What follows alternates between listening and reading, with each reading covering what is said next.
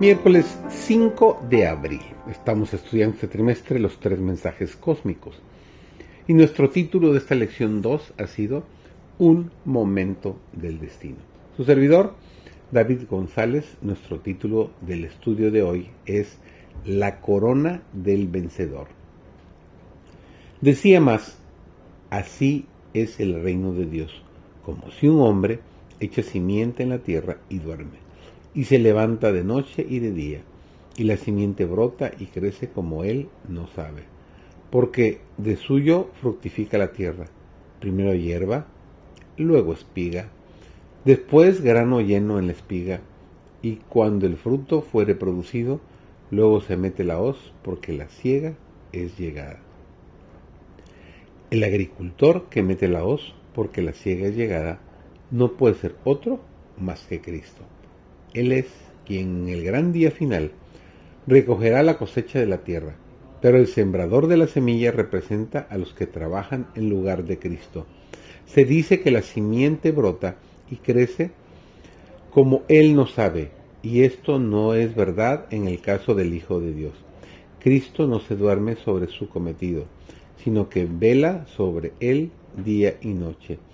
Él no ignora cómo crece la simiente. Dios es el que hace florecer el capullo y fructificar las flores. Su poder es el que hace a la simiente desarrollar.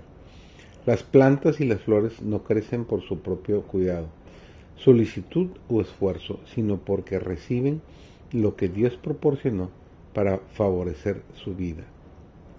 El niño no puede, por su solicitud o poder propio, añadir algo a su estatura ni vosotros podréis, por vuestra solicitud o esfuerzo, conseguir el crecimiento espiritual.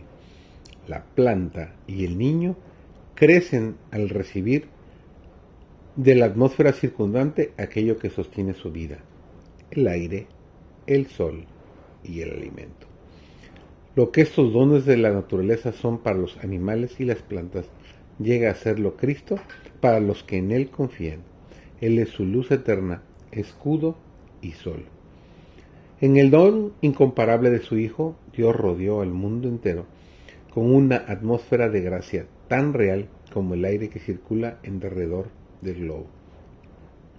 Todos los que decidan respirar esta atmósfera vivificante vivirán y crecerán hasta alcanzar la estatura de hombres y mujeres en Cristo Jesús.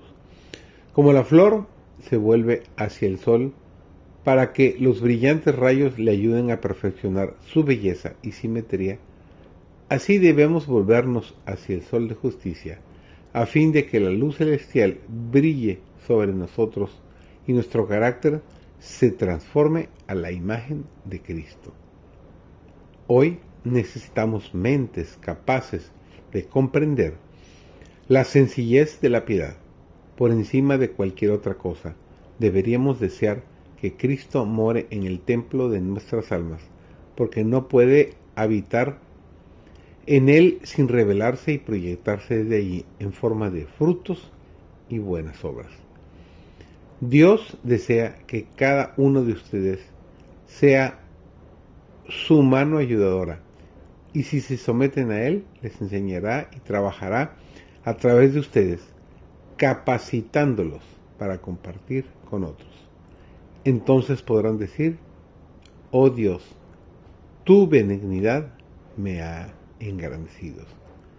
Hermosa referencia del salmista, capítulo 18, el versículo 35. Que el Señor sea contigo.